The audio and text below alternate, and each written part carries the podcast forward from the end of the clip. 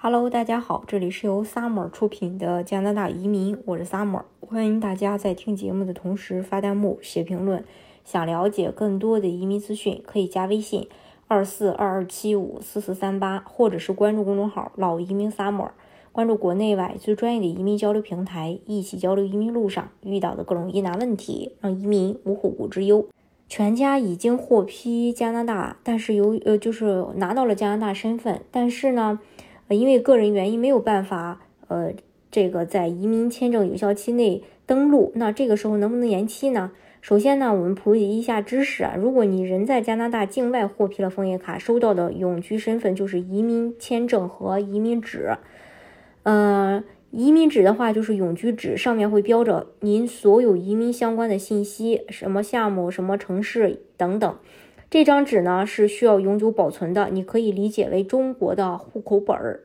移民签证呢就是贴贴在你护照上的一个。这个签证上面标注着简单的信息，最重要的是有效的。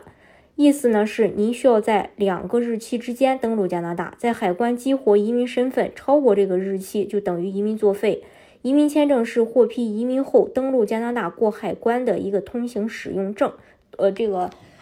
相当于呢是一张单程票，入境后就没啥用了。那未来呢，呃，出入境加拿大就是用枫叶卡。如果由于个人原因无法在到期之前登录，但又不想放弃枫叶卡，可以申请延期。这个好获批吗？呃，非工作纽带关系项目，如果你操作的是技术移民夫妻子女，呃，父母团聚项目，直接在加拿大境外获批永居，有不得已的原因没有办法登录，可以申请延期，大概率是会获批的。家庭成员一部分已登录过，不管你做的是雇主担保还是这个以上。项目去获批枫叶卡，若家庭成员中有一人或者多人，最好一定含有主申请人已经登录过加拿大，激活了移民身份，拿到枫叶卡，但其他成员一直没登录，未登录的家庭成员有不得已的原因可以申请延期，大概率也会批。然后不建议你延期的是，如果你做的是雇主担保，从理论上讲应该尽早入职工作，满足当地雇主用人需求，所以申请延期登录不太合适。如果你曾经有过枫叶卡，没住够移民间规定的两年，身份作废，多年后重新移民加拿大成功，第二次移民不建议延期登录，因为上次你就没有居住意向，这次你要按规定时间来。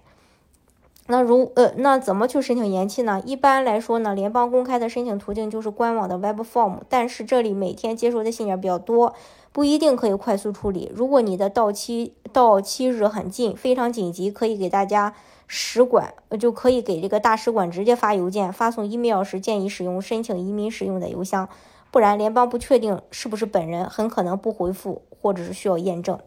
但是呢。